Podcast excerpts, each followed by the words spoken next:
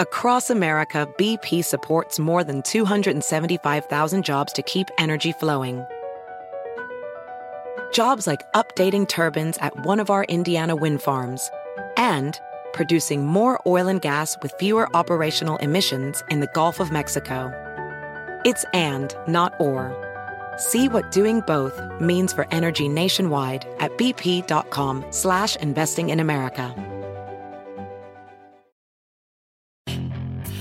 Hacer dinero de manera difícil, como degustador de salsas picantes, o cortacocos, o ahorrar dinero de manera fácil con Xfinity Mobile.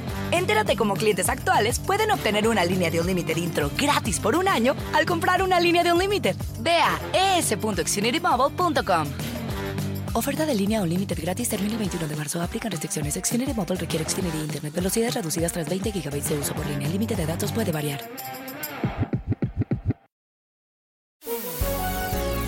Hola, bienvenidos. Estas son las noticias del día en NTN 24. En Perú, Keiko Fujimori no pierde la esperanza de revertir el conteo oficial que beneficia a su rival, Pedro Castillo. La revisión de actas continúa y todavía no hay ganador oficial. Conversamos sobre la disputa con Dina Boluarte, candidata a la vicepresidencia de la República por Perú Libre. Está demostrando al Perú entero y al mundo que no sabe perder y no sabe aceptar su derrota. Esta presentación de nulidades nunca antes vista en ningún lugar del mundo, que luego que haya pasado las elecciones y se haya contabilizado como lo que hasta ahora OMPE ya contabilizó al 100% las elecciones, la señora Fujimori, ahora con la comparsa de abogados, y además debo decir como abogada que siento vergüenza ajena por la forma no ética de estos profesionales del derecho, se preste para una leguleyada de este tipo. Keiko Fujimori tiene que saber reconocer que ha perdido estas elecciones y de manera sencilla, pero con dignidad, que salga y reconozca su derrota. 5,6 millones de venezolanos han huido del país. En el más reciente informe presentado por el comisionado de la Secretaría General de la OEA para la crisis de migrantes y refugiados de este país, su titular David Smolansky compartió las principales razones que motivan este éxodo. Violaciones de derechos humanos, violencia, colapso de servicios públicos y crisis económica. Conversamos con él sigue ocurriendo es que en Venezuela hay una dictadura responsable de crímenes de lesa humanidad, responsable de que casi 10 millones de personas, como decías, este, estén hoy sufriendo de hambruna, responsable del colapso absoluto de los servicios básicos, responsable de la falta de medicamentos, responsable de hacer del territorio venezolano un paraíso para grupos irregulares armados como el ELN, la disidencia de las FARC, los colectivos armados. Y ante esa situación, pues eh, la sobrevivencia de muchos venezolanos pasa por huir eh, cuán mala está la situación en Venezuela para que una madre embarazada se lance al mar para tratar de llegar a una isla del Caribe. Cuán mal tiene que estar la situación en Venezuela para que un joven camine 3.000, 4.000 kilómetros hasta poder llegar a Ecuador o Perú. Cuán mal tiene que estar la situación en Venezuela para que el 80% de las mujeres que están dando a luz en el Hospital Erasmus Meos en Cúcuta sean venezolanas y el 70% de las mujeres que están dando a luz en Boavista, Brasil, sean venezolanas. Eso eh, eh, pues es lo que lamentablemente está ocurriendo en Venezuela. Los padres de los estudiantes de Ayotzinapa en México todavía creen que sus hijos están con vida. Rechazan la versión del gobierno de que fueron incinerados y les exigen a las autoridades que entreguen a los jóvenes. Para un padre, la esperanza es lo último que se pierde. Y previo al Día del Padre conversamos con ese señor que no puede recibir el abrazo físico de su hijo. Él es Mario César González Contreras. Es muy fuerte, muy, muy, muy, muy, muy, muy fuerte, pero, pero creo que, que mi esposa y yo hemos tratado de ser un poco, un poco fuertes en el aspecto de que tenemos que tener dos caras. O sea, dos caras en, en el aspecto de que allá pues tenemos que buscar al hijo como podamos y sufrir y llorar y gritar y lo que, lo que sea pero aquí con las, con las muchachas pues creo que tenemos que tener otra cara de, sobrellevarlas. Los años que yo pasé con él no los cambio por nada en la vida. Este, daría mi vida por encontrarlo. Yo creo que su mamá está podría o, o también lo haría por volverle a dar un abrazo. El expresidente Trump ha regresado a la escena pública y no ha dejado de criticar las políticas del demócrata Joe Biden. Recientemente anunció que visitará la frontera con México, donde se registra una grave crisis migratoria, y el pasado 6 de junio acudió a la Convención Republicana de Carolina del Norte, en la que sugirió que podría presentarse a las elecciones de 2024. ¿Qué tan factible es hoy esa posibilidad? Lo analizamos con la profesora asociada de Política y Gobierno en la Universidad de George Mason, Guadalupe Correa Cabrera.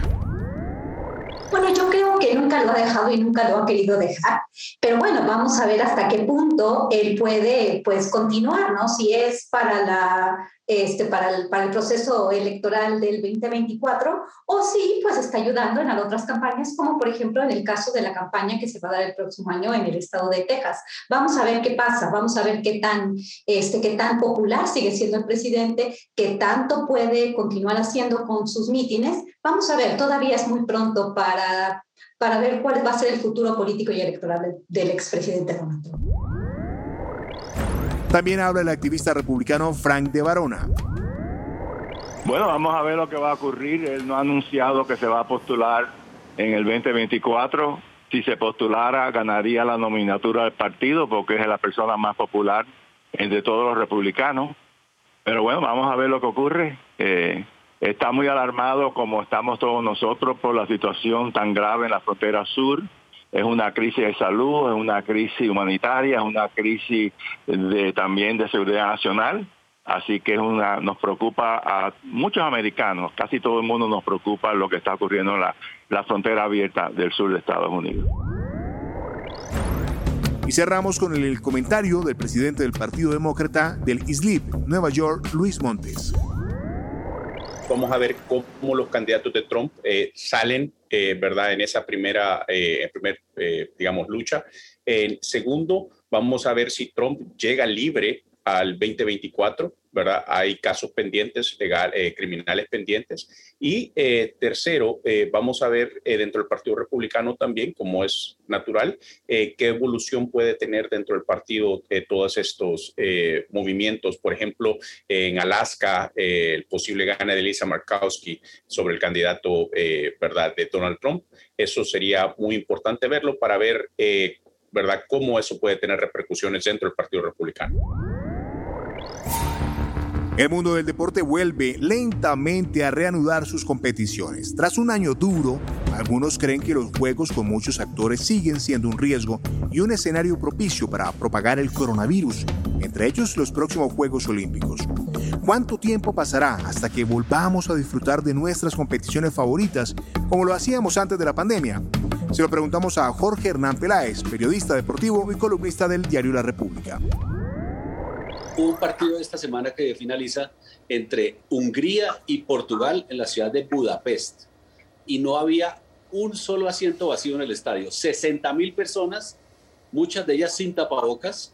Entonces lo que uno cuando ve eso dice, hombre, los europeos de pronto son más organizados. No sé si empezaron la vacunación antes o el virus no pegó tanto allá en Hungría, pero sí hay una distancia grande, al menos a nivel social y cultural, que hace ver que, por ejemplo, eh, hoy también se jugó un gran juego de Eurocopa en Wembley entre eh, dos equipos del Reino Unido, Inglaterra y Escocia, y eso había hinchas por todo lado.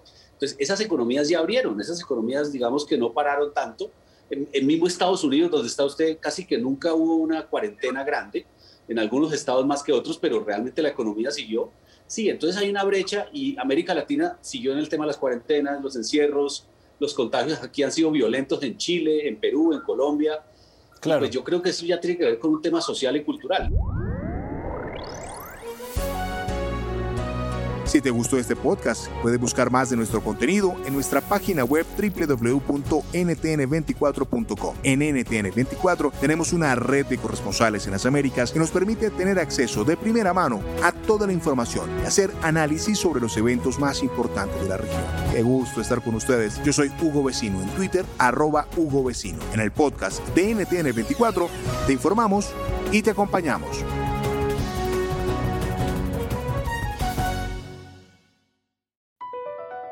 BP added more than $70 billion to the U.S. economy in 2022 Investments like acquiring America's largest biogas producer, Archaea Energy, and starting up new infrastructure in the Gulf of Mexico. It's and, not or. See what doing both means for energy nationwide at bp.com slash investing in America.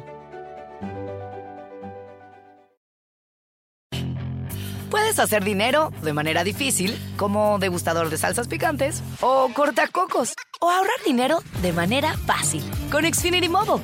Entérate cómo clientes actuales pueden obtener una línea de un límite intro gratis por un año al comprar una línea de un límite. Ve a es.xfinitymobile.com.